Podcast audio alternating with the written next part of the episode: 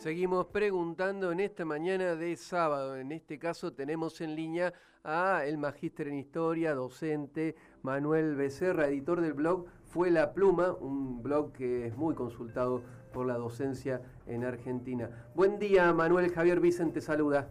¿Cómo va, Javier? ¿Qué tal? Buenos, buenos días. Bueno, gracias por atendernos. Eh, se, conocen los resultados de las pruebas PISA y el profe acá, Laureano Martínez, está muy preocupado.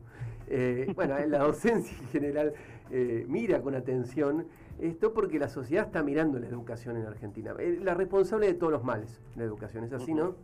¿Y no, no han sido buenos los resultados de las pruebas PISA? Em, los resultados lo que indican es que ahí estamos en niveles de prepandemia, este, lo cual, bueno, cada uno interpretará qué significa eso. Los países, eh, los países de Europa, digamos, estaban bastante en llamas con los resultados de la PISA porque les dio mucho peor que los niveles de prepandemia.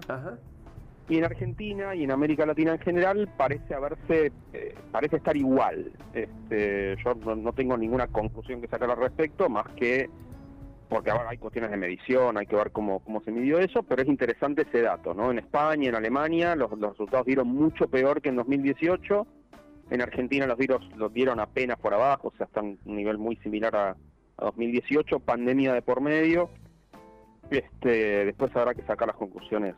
O sea, uno te diría peor no se puede estar, te podría decir yo, poniéndome abogado del diablo. ¿Cómo? Te podría decir, poniéndome en abogado del diablo, te diría peor no se podría estar, te dirán algunos se puede estar mucho peor. Ya podemos ser un, país con un sistema educativo mucho más deteriorado que existe en Argentina. Eh, el sistema educativo de Argentina es elegido por inmigrantes de países limítrofes y de otras partes de América del Sur eh, como parte de lo que le ofrece Argentina a, sus habitantes, con lo cual yo creo que sí se puede estar mucho peor. Eh, este, lo que pasa es que hemos naturalizado que este, estos resultados tan digamos, determinados indicadores y que eso significa que estamos en la lona de, todas las lonas, pero en realidad para mí es bastante relativo eso. Eh, ¿Relativo con respecto a qué? ¿Al resto de los países de Latinoamérica? No, realmente Argentina en los resultados de las pruebas PISA, o sea, hay una cuestión que es importante señalar. Los resultados de las pruebas PISA es un indicador sobre los aprendizajes según lo que mide PISA para matemática, para lectura y para ciencias naturales.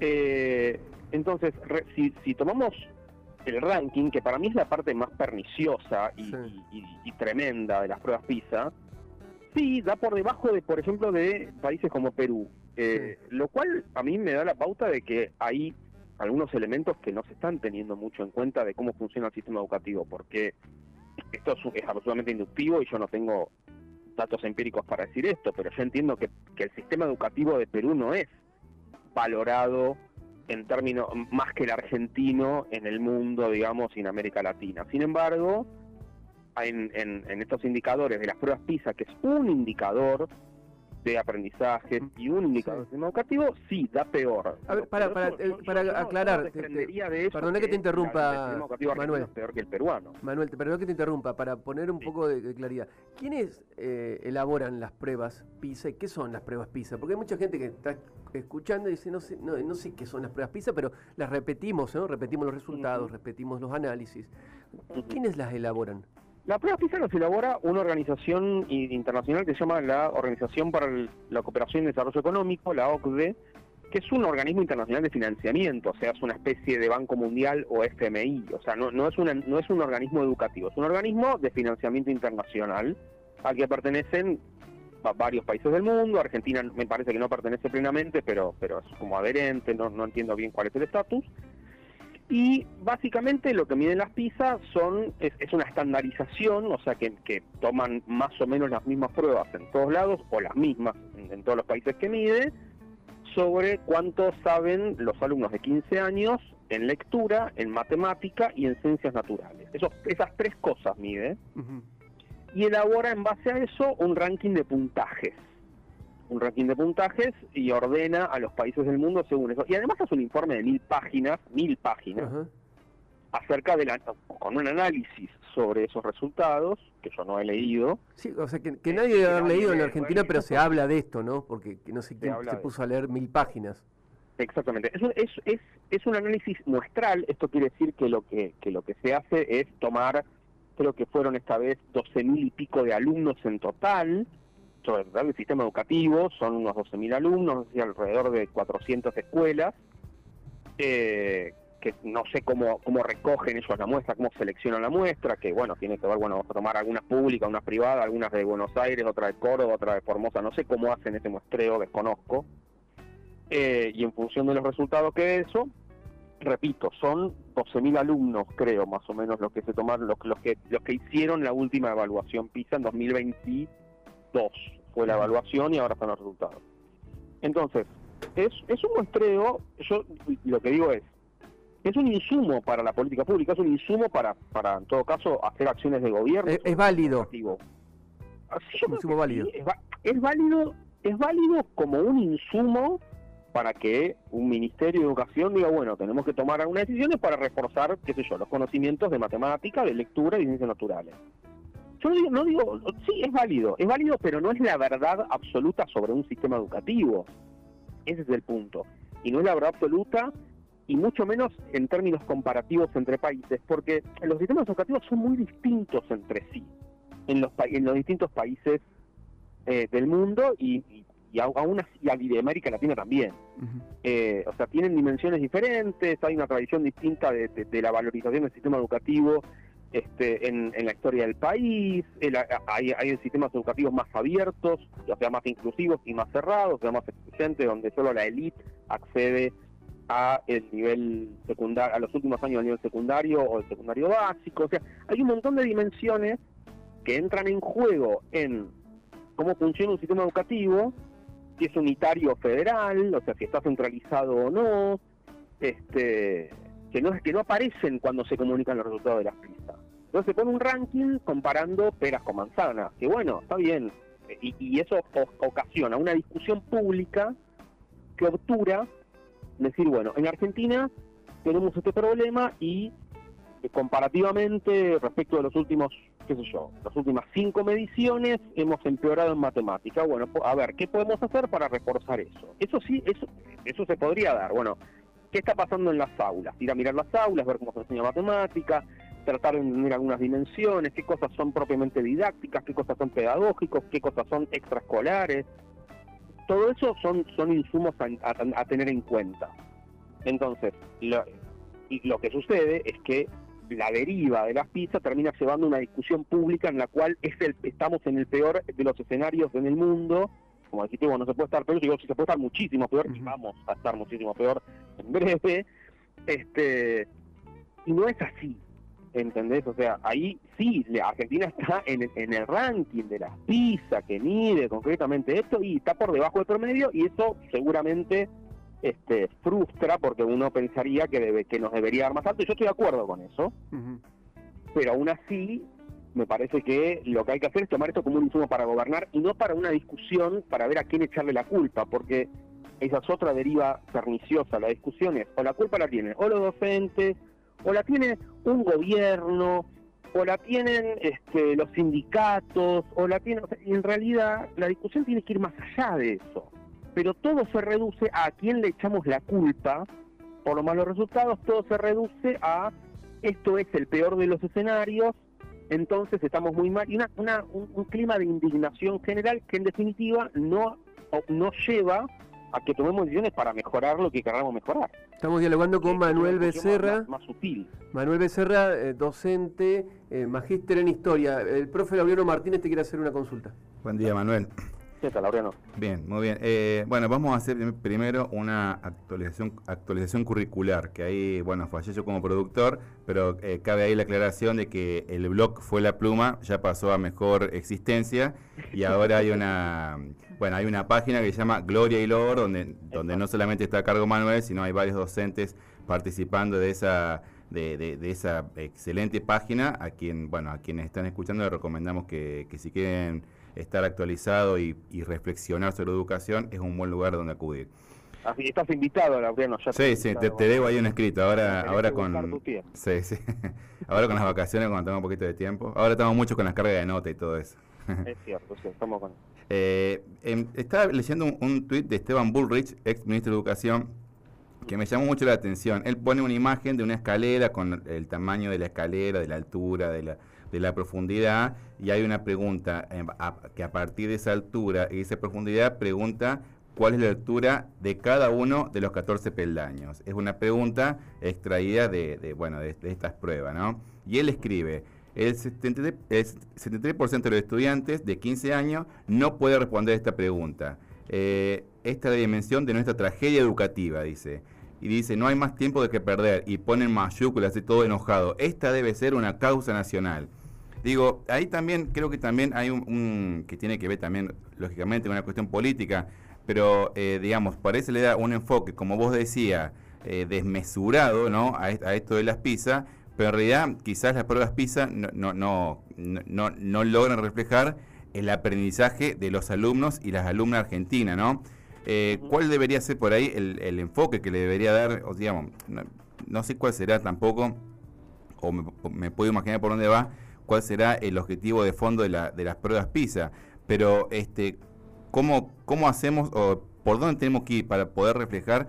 Porque, eh, digamos, es una educación pública, como vos decías, este, eh, con su defecto y su virtud, es una gran referencia, digamos, a nivel internacional, en Latinoamérica, viene gente a estudiar acá cómo podemos hacer nosotros para reflejar y para poder valorar los aprendizajes de los alumnos más allá de una de, una cuenta o de un cálculo de Pitágoras. ¿Entiendes lo que quiero decir? Sí, a mí me parece que, de nuevo, o sea, las pistas como como como un como relevamiento más o menos serio, armado con, con más o menos rigor sociológico, son un insumo que, que, le sirve a un gobierno para tomar decisiones.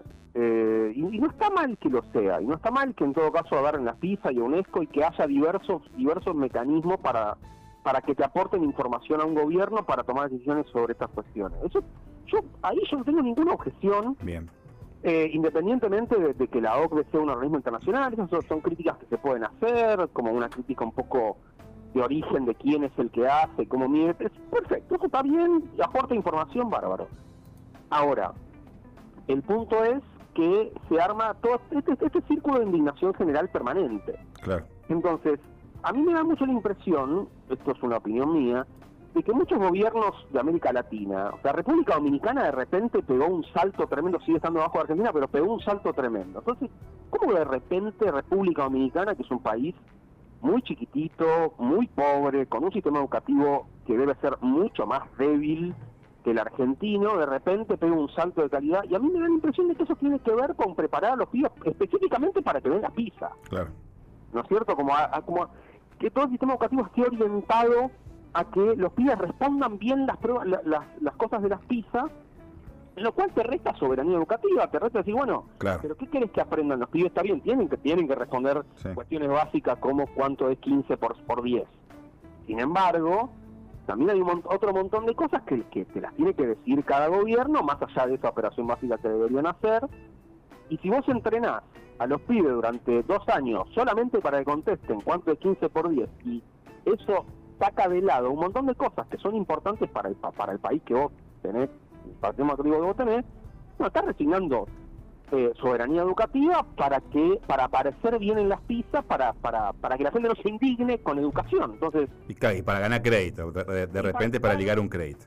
Claro, y para ligar un crédito internacional, exactamente. O sea, todo, se reduce a algo que no es educativo, ¿no? Son, son cuestiones que son extra educativas. Hacer publicidad, o pegar un crédito internacional, este y, no se trata solo de eso, o sea, los chicos tienen que, saber insertarse en una sociedad como ciudadanos, como futuros trabajadores, como con una con un capital cultural en común que podamos conversar entre todos, digamos, tienen que tienen que reflexionar críticamente sobre el presente, sobre el futuro, entender hacia dónde va el mundo, este, encontrar sus vocaciones, encontrar sensibilidad por el arte, qué hay un montón de cosas que se juegan en un sistema educativo que van mucho más allá de pegar un, de un gobierno pegando un crédito o un gobierno echándole la culpa al otro. Totalmente. O sea, yo ya ni me quiero meter en, en la autoridad moral que tiene Esteban Burrich para decir estas cosas. Yo no me quiero meter en eso porque sería entrar en la discusión partidaria sobre el tema. Acá. Pero bueno. Me parece que es lo, peor de todo, digamos. Bueno, y un poquito para, para ir cerrando, te saco de las pruebas PISA. No, no quería dejar pasar esta, esta oportunidad de cambio de gobierno para, bueno, para para, para que comentemos un poquito sobre lo que se viene en educación con este nuevo gobierno. Eh, digamos, bueno, hacer futurología, lógicamente con una experiencia, bueno, recién charlamos con Alejandro Katz y es una experiencia inédita y también en educación lo va a hacer, así que hacer futurología con algo tan, tan digamos, complejo es difícil, ¿no? Pero, ¿qué ¿Qué te parece, digamos, si tenés algo para decir sobre lo que se viene en educación? Bueno, ya dieron señales, por ahí está claro que a lo mejor el tema de la ESI se va a poner en discusión, también se va a poner en tensión eh, alguna discusión sobre los derechos humanos. Eh, ¿Por dónde te parece que va a ir el tema? Bueno, quizá lo salarial también sea una, una discusión. Eh, eh, ¿por, dónde, ¿Por dónde pensás que viene la cosa ahora? Bueno, yo acuerdo con, esto que decís que me parece que hay algunas cuestiones que se van a poner muy tensas en la escuela porque ante ante la situación de, que lo material, que es tal como eso lo anunciaron, ¿no es cierto? ellos anunciaron que materialmente la, la, gente no va a tener plata, que la inflación se va a disparar, que va a haber una desocupación galopante anunciaron eso, y frente a eso me parece que van a intentar distraer con un montón de discusiones simbólicas, digamos, con compensaciones simbólicas, había dicho creo que le había llamado así, como por ejemplo que los docentes adoctrinan. Entonces vos querés plantear una discusión sobre educación sexual integral o sobre la última dictadura militar, corriendo el riesgo de que te filmen y que te escrachen y, que saquen de contexto algún tipo de cosas. todo eso puede ser que ponga muy jodido el clima en algunos escenarios escolares pero además de eso que, que vos dijiste, hay esta cuestión que es la salarial. Yo te me preguntaba a un pibe, un pibe en, tercer año, me decía, bueno, ¿cómo, qué, qué, va a pasar? Y digo, miren, por lo pronto es muy probable que el año que viene tengamos una seguidilla de paros mm. por todos lados, digamos. Porque si la cuestión salarial se va a poner bastante, bastante complicada, el resultado lineal de eso es que va a haber más huelga, digamos. O sea, lamentablemente va a ser así. Entonces, bueno, por lo pronto, según lo que ellos anunciaron, la deriva inmediata es que haya más conflictividad social y por lo tanto haya más huelgas docentes en un escenario en el cual, eh, y, eso, y eso a, su vez eh, reproduzca la, la, el mensaje estigmatizador de los sindicatos, o sea, una especie de escalada de conflicto y violencia para, para tratar de encontrar a alguien, un chivo expiatorio a quien echarle la culpa de los resultados de las pizzas. Bueno, pero todo eso que estás diciendo, no sé, quizás se profundice, pero todo eso que estás diciendo eh, me, estás relatando el gobierno de Macri. Eh, creo que en algún punto pasó eso con Macri, ¿no? Sí, exactamente. O sea, es que bueno, este también es un gobierno de Macri. Así que en definitiva, este, sí, sí, sí, es, una estrategia. No la estrategia de, este, de en todo caso, de generar un conflicto, porque de nuevo va a haber un conflicto material grave, salarial grave, en todos los planos, pero incluido el docente, entonces va a haber conflicto, y entonces ante ese conflicto van a decir, ven, Baradel, a quien, que es el secretario general del sindicato de la provincia de Buenos Aires, no de Córdoba, o de, de Santa Fe o de Formosa, es el culpable de que los chicos no sepan multiplicar 15 por 10. O sea, todo, ese arco lineal cuando en realidad lo que va muy probablemente lo que va a haber bueno es un intento de defensa del salario por lo por lo tanto medidas de protesta pero eso se va a atar a esta estrategia discursiva de decir hay que, hay que prender fuego a los docentes peronistas o socialistas o de izquierda o progresistas de la patria porque ellos son los culpables de esta decadencia colapso como le quieran llamar gracias Manuel ese, escenario lo tengamos en breve eh, bueno, muchas gracias por. Eh, seguramente nos vamos a estar molestando en el futuro. Por favor, no se nos moleste, es un placer ahora con usted. un, abrazo, grande. Un abrazo, chao. Pasó Manuel Becerra por la segunda entrevista de Demasiado Sábado, especialista. No, quiere que le digamos especialista, pero es alguien que sabe muchísimo de Sí, sí. Eh, magíster en historia. Eh, repetí el nombre del blog. Gloria y Lor. Gloria y Lor, ese es el nombre correcto del blog donde Manuel y otros docentes eh, dejan sus pareceres respecto a la educación, eh, lo que pasa con la educación en la Argentina.